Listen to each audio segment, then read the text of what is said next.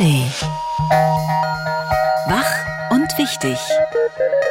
Der schöne Morgen mit Katrin Wosch und Tom Böttcher. Guten Morgen am Mittwochmorgen und willkommen zu Wach und Wichtig, wie immer kompakt mit einigen Gesprächen aus dem schönen Morgen hier bei Radio 1. Heute kommentiert Wiebke Hollersen von der Berliner Zeitung die Frage, ob Deutschland ein neues Streikrecht braucht. Unser Korrespondent in Warschau ordnet uns Berichte aus Polen ein, nach denen sich die polnische Regierung auf einen russischen Angriff vorbereitet. In der Tagesvorschau feiern Katrin Wosch und ich einen sehr bekannten Musiker und Sprücheklopfer und wir beginnen jetzt mit dem Klima. Und wieder ein neues Klimaziel. Bis 2040 soll der Kohlendioxidausstoß in der EU um 90 Prozent sinken im Vergleich zu 1990. Das hat die EU-Kommission gestern vorgeschlagen, bisher also nur eine Empfehlung. Eine verbindliche Gesetzesgrundlage soll nach der Europawahl im Juni folgen. Die umweltpolitische Sprecherin der SPD-Europaabgeordneten Delara Burkhardt kritisiert, der Vorschlag mache eine Rechnung mit vielen Unbekannten auf. Weil er spekuliert auf technologische CO2-Entnahmen aus der Atmosphäre und auf den Einsatz von sogenannten Mini-Atomreaktoren im großen Maßstab. Aber das sind genau die Maßnahmen, die wahnsinnig teuer, unrentabel und noch längst nicht marktreif sind. Über das neue Klimaziel und mögliche Unbekannte sprechen wir mit Ottmar Edenhofer. Er ist Direktor des Potsdam Instituts für Klimafolgenforschung. Guten Morgen, Herr Edenhofer. Guten Morgen. Guten Morgen. Sind diese gestrigen Empfehlungen der richtige Weg oder ist das überambitioniert? Nein, das ist der richtige Weg. Das haben wir auch im Europäischen Klimarat so vorgeschlagen, dass die Reduktion zwischen 90 und 95 Prozent sein soll. Das ist ein sehr, sehr ehrgeiziges Ziel. Aber es ist ein richtiges Ziel. Es ist ja jetzt kein Gesetzesvorschlag, sondern eine Empfehlung. Reicht das? Naja, das geht ja jetzt um den Prozess in der Europäischen Union. Zunächst schlägt die Kommission vor und dann wird äh, der Vorschlag äh, äh, ins Gesetz gegossen. Das kann aber erst gemacht werden nach der Europawahl. Insofern ist das ein jetzt enorm wichtiger Schritt gewesen, dass also die Kommission, die alte Kommission, äh, gewissermaßen schon die Grundlagen gelegt hat für den Dialog der neuen Kommission. Mhm. Sie haben das natürlich auch schon durchgerechnet. Sie hatten ja gerade schon von 90 bis 95 Prozent auch gesprochen. Wie ist denn das Ziel für Deutschland realistisch umsetzbar? Also da muss man jetzt zunächst mal sagen, äh, man muss jetzt erstmal schauen, was das für Europa bedeutet. Für Europa bedeutet das, dass wir das Ziel 2030 minus 55 Prozent wahrscheinlich erreichen werden mit den gegebenen Politiken der Mitgliedstaaten in der Europäischen Union und das, was jetzt auf dem Tisch liegt, werden wir das 2040-Ziel und 2050-Ziel so nicht erreichen. Und deswegen glaube ich, müssen wir jetzt die Diskussion verändern. Wir dürfen nicht nur immer neu über neue Ziele sprechen, sondern wir müssen auch darüber sprechen, wo sind die Implementierungslücken. Und die sind äh, in den Mitgliedstaaten gewaltig. Deutschland hat hier äh, sicherlich die richtigen Ziele, die uns dahin führen würden, aber auch in Deutschland geht es um die Frage der Implementierung und der Implementierungslücken. Was ist denn eine Implementierungslücke?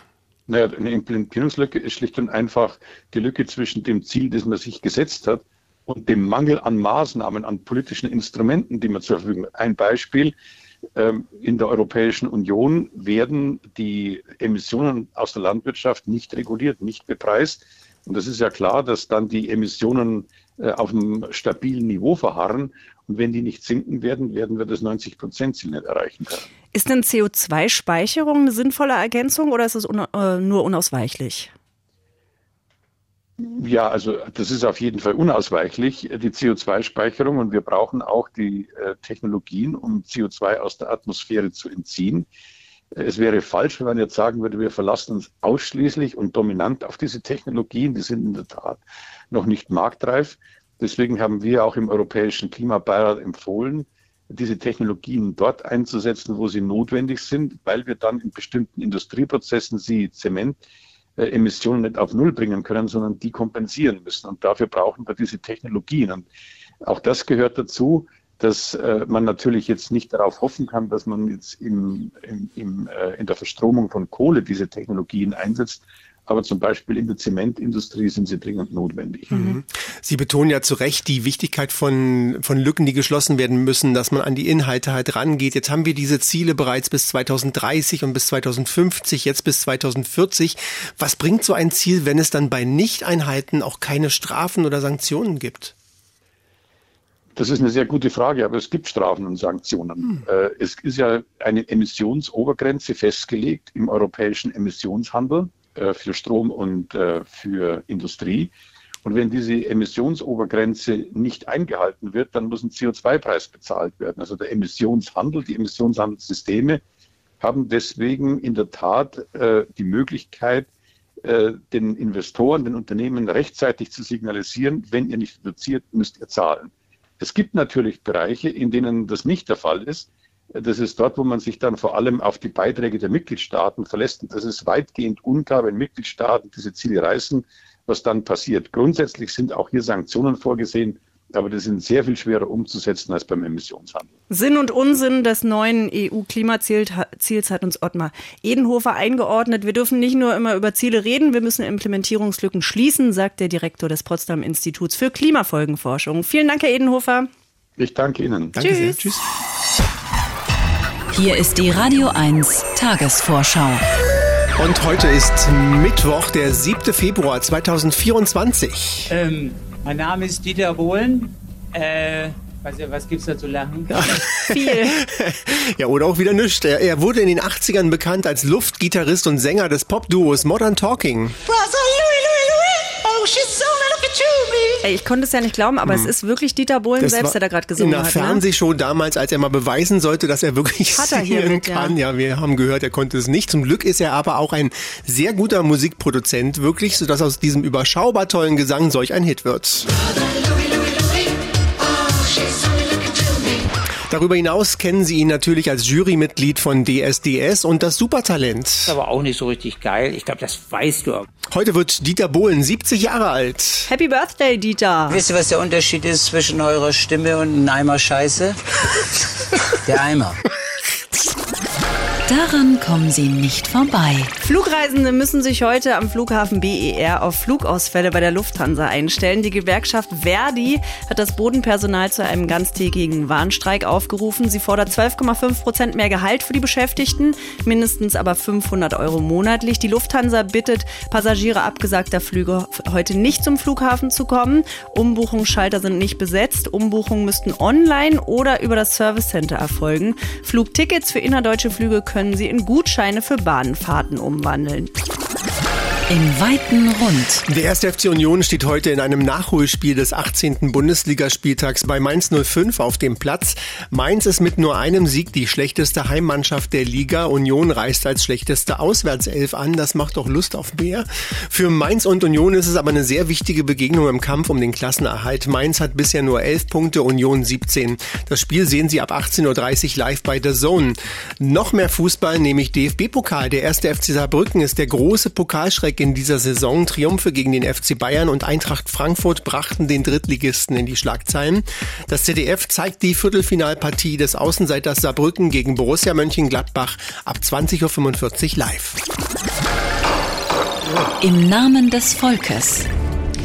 Das Londoner Auktionshaus Bonhams versteigert heute Objekte aus der Serie The Crown. Sechs Staffeln lang erzählte ja die Serie vom Leben der britischen Königsfamilie. Und unter den Hammer kommen unter anderem eine goldfarbene Kutsche, das nachgebaute, äh, der nachgebaute Eingang zum britischen Regierungssitz in der Downing Street und Prinzessin Dianas kleines Schwarzes. Rund 450 Objekte sollen vor Ort und online versteigert werden und mit dem Erlös der Auktion soll ein Stipendienprogramm für Filmschaffende unterstützt werden. Und auf keinen Fall vergessen. Ist Hatun Sürücü, deren Todestag sich heute zum 19. Mal jährt. Die Berlinerin wurde 2005 durch ihren Bruder ermordet, weil sie sich nicht den patriarchalen Vorstellungen von Teilen ihrer Familie beugen und stattdessen ein selbstbestimmtes Leben führen wollte. Mit einer öffentlichen Kranzniederlegung wird heute an Hatun Sürücü gedacht. Sprechen wird Berlins regierender Bürgermeister Kai Wegner von der CDU. Er erinnerte vorab auch daran, dass Femizide aus archaischen Rollen und Frauenbildern erwüchsen und auch heute immer noch stattfinden. Das war die Radio 1 Tagesvorschau. Äußerungen polnischer Politiker haben hier in Deutschland für ein breites, großes Medienecho gesorgt. Sie gehen fast alle in dieselbe Richtung. Polen bereitet sich auf einen Krieg mit Russland vor und die Lage ist sehr ernst. So wird der neue polnische Verteidigungsminister Władysław Koschiniak-Kamysz zitiert. Sind die Polen wirklich so nervös, wie es die deutschen Medien suggerieren? Darüber sprechen wir jetzt mit unserem Korrespondenten in Warschau, Martin Adam. Guten Morgen, Martin. Guten Morgen. Morgen, Martin. In Deutschland gibt es ja ein äh, großes Medienecho. Wie sind denn die Reaktionen der Polen? Äh, in Polen macht das relativ wenig Welle, weil es ist wirklich überhaupt keine neue Aussage. Also das, worauf ihr euch jetzt bezieht, äh, ist ja ein Interview von Władysław Kośniak-Kamysz, dem neuen polnischen Verteidigungsminister. Es gab ja hier einen Regierungswechsel im Dezember äh, nach der Wahl und er gibt ein Interview und zwar der Super Express also einer Boulevardzeitung. Mhm. Und die fragt ihn so ganz breit nach allen möglichen Sachen. Also auch soll es vielleicht Neuwahlen geben äh, bei den anstehenden Regionalwahlen, was machen sie eigentlich da? Und halt immer so auf die zwölf.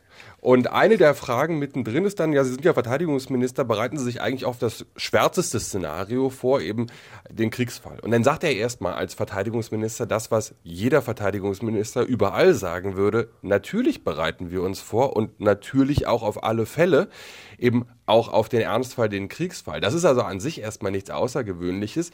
Es ist aber auch deswegen nicht weniger ernst gemeint, dass man hier in Polen das für eine sehr realistische Optionen hm. hält, hm. und zwar nicht erst seit 2022, auch nicht erst seit 2014, sondern spätestens seit 2008, seit dem Georgienkrieg, dass wenn Wladimir Putin nicht gestoppt wird, dass er dann weitergeht, das ist äh, auch nichts Neues. Das heißt, bei diesen ähm, polnischen Überlegungen spielt dann auch die aktuelle Lage in der Ukraine eine Rolle?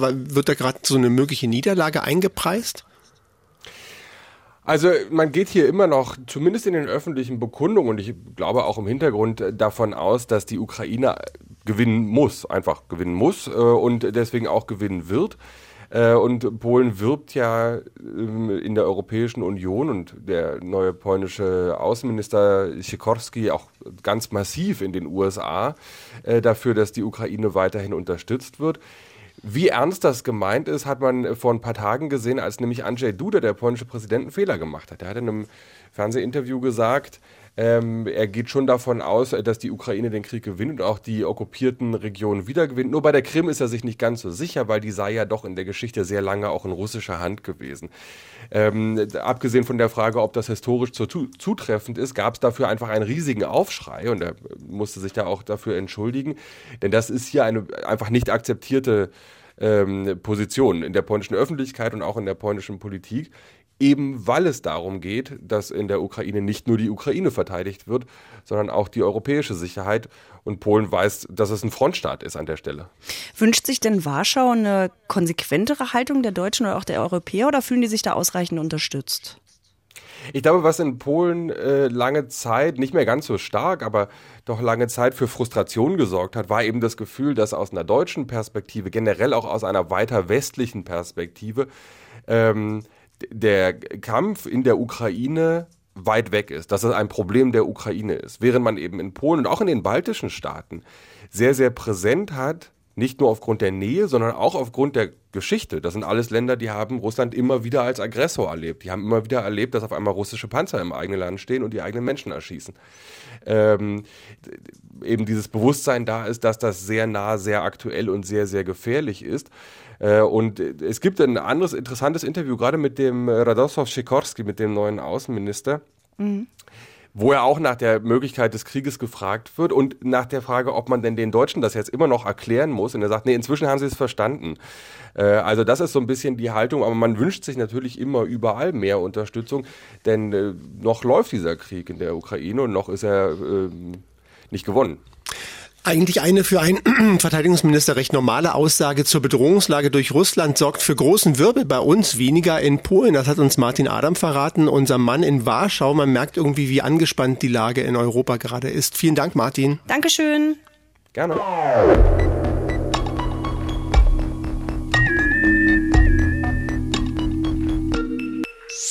Stillstand auf der Schiene, Flughäfen ohne Flüge, lahmgelegter öffentlicher Nahverkehr. Heute mal wieder der Flughafen BER betroffen, Lufthansa streikt.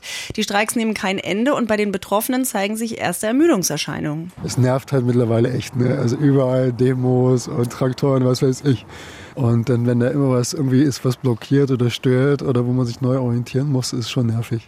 Das Interessante ist, in Deutschland gibt es kein gesetzliches Streikrecht, sondern es ergibt sich aus Artikel 9 Absatz 3 des Grundgesetzes. Mhm. Da steht nämlich Zitat, das Recht zur Wahrung und Förderung der Arbeits- und Wirtschaftsbedingungen, Vereinigungen zu bilden, ist für jedermann und für alle Berufe gewährleistet. Eins ist klar. Der Mittwochskommentar mit Wiebke Hollersen. Sie ist Reporterin bei der Berliner Zeitung. Guten Morgen, Wiebke Hollersen. Guten Morgen. Guten Morgen. Braucht Deutschland ein gesetzlich geregeltes Streikrecht? Also die Frage klingt ja jetzt, als ob das in Deutschland alles total ungeregelt sei mit den Streiks, als ob hier jeder jederzeit wild streiken dürfe. Aber das stimmt ja gar nicht. Aber erstmal zu der Idee, wie soll so ein Streikgesetz aussehen? Gitta Konnemann hat da einen Vorschlag gemacht. Das ist eine Politikerin vom Wirtschaftsflügel der CDU. Da ahnt man vielleicht schon, dass es jetzt nicht um bessere Rechte für Arbeitnehmer geht bei der Idee. Aber also die Idee von ihr ist, wenn Tarifverhandlungen nicht vorankommen, dann muss es zwingend erstmal einen Schlichtungsversuch geben. Das heißt, da muss erstmal ein Vermittler von außen kommen. Und auch wenn es dann nicht klappt mit den Verhandlungen, erst wenn es dann nicht klappt mit den Verhandlungen, dann darf man streiken. Man muss den Streik vier Tage vorher ankündigen und es muss einen Notfallplan geben. Hm, das klingt doch gut, denken vielleicht jetzt viele, die von den Streiks gerade genervt sind, so wie der Mann eben in ihren Einspielern. Aber der, da könnte man ja den Klaus Wieselski mit seiner Gewerkschaft endlich in so eine Schlichtung reinzwingen. Aber im Moment mal liegt es jetzt wirklich nur an Wieselski und an seiner Gewerkschaft, dass sich in dem Streit mit der Deutschen Bahn so wenig bewegt? Oder liegt es vielleicht doch auch an der Bahn, an dem Konzern, dessen Vorstand sich jetzt mitten im Tarifstreit nochmal einen fetten Bonus von fünf Millionen Euro genehmigt hat? Und der Streik heute, worum geht's da? Das Bodenpersonal der Lufthansa will einen gerechten Inflationsausgleich. Die Leute, die da am Schalter arbeiten, die verdienen so ab 2700 Euro brutto für Vollzeit. Und die Lufthansa ist ein Konzern, der hat zuletzt Rekordgewinne eingefahren. Ich verstehe, dass die Gewerkschaft da Druck macht. Warum sollte das in Zukunft schwerer werden? Und für wen sollte es eigentlich noch schwerer werden? Also Frau Konnemann, die möchte so ein Streikgesetz nicht nur für die Bahn und für Flughäfen, sondern für die gesamte kritische Infrastruktur. Wer ist das? Tja, sie selbst nennt noch Krankenhäuser Energieversorger. Ich würde sagen, kritische Infrastruktur ist nun wirklich ein Begriff, der sich herrlich ausweiten lässt. Man kennt es ja noch aus der Corona-Pandemie. Da durften all diejenigen in Berlin ihre Kinder in die Kita bringen, die einen Job in der kritischen Infrastruktur hatten, während der Rest der Stadt im Lockdown saß. Und da gab es dann irgendwann in Berlin eine 31 Seiten lange Liste kritische Infrastruktur. Von der Verkäuferin im Supermarkt bis zum Kurierfahrer stand da wirklich jeder drauf. Sie haben es ja gerade auch gesagt, das Streikrecht in Deutschland ist ein Grundrecht, im Grundgesetz geregelt. Aber es gibt auch darüber hinaus längst Regeln dafür. Man darf nur aus einem einzigen Grund streiken in Deutschland, wenn ein Tarifvertrag ausgelaufen ist und wenn eine Gewerkschaft einen neuen Tarifvertrag will. Man darf nicht während der laufenden Tarifverhandlungen streiken und wenn es dann wieder einen Tarifvertrag gibt, dann darf auch nicht gestreikt werden.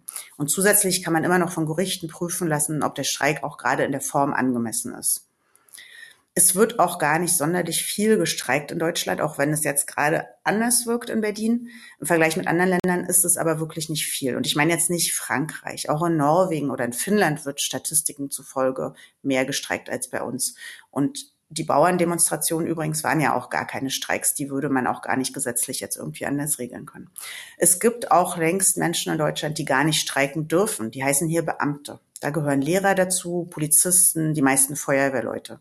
Die wirklich kritische Infrastruktur ist geschützt. Lokführer gehörten übrigens auch mal dazu. Also wir haben in, dem, in diesem Land im Moment gar kein Problem, das ein neues Streikgesetz jetzt lösen müsste. Wir haben nur diese Bahnstreiks, die allen wahnsinnig auf die Nerven gehen, auch Frau Konnemann von der CDU ganz bestimmt. Aber wie wäre es, wenn sie sich da mal mit neuen Ideen an den Vorstand des Konzerns wendet? Der Mittwochskommentar mit Wiebke Hollersen von der Berliner Zeitung. Vielen Dank. Dankeschön. Dankeschön. Die Radio 1 Denkpause. Heute mit Dieter Bohlen, Unterhaltungskünstler. Der Klügere gibt nach ist der bescheuertste Spruch auf diesem ganzen Planeten, weil das heißt Weltherrschaft der Vollidioten. Ende der Denkpause. Und das war's dann auch mit Wach und Wichtig. Ganz kompakt für diesen Mittwoch. Haben Sie einen schönen Tag und wenn Sie mögen, hören wir uns morgen früh hier bei Wach und Wichtig wieder. Tschüss. Wach und Wichtig. Der schöne Morgen. Montag bis Freitag immer ab 9. Mehr Radio 1 auf radio1.de und in der Radio 1 App.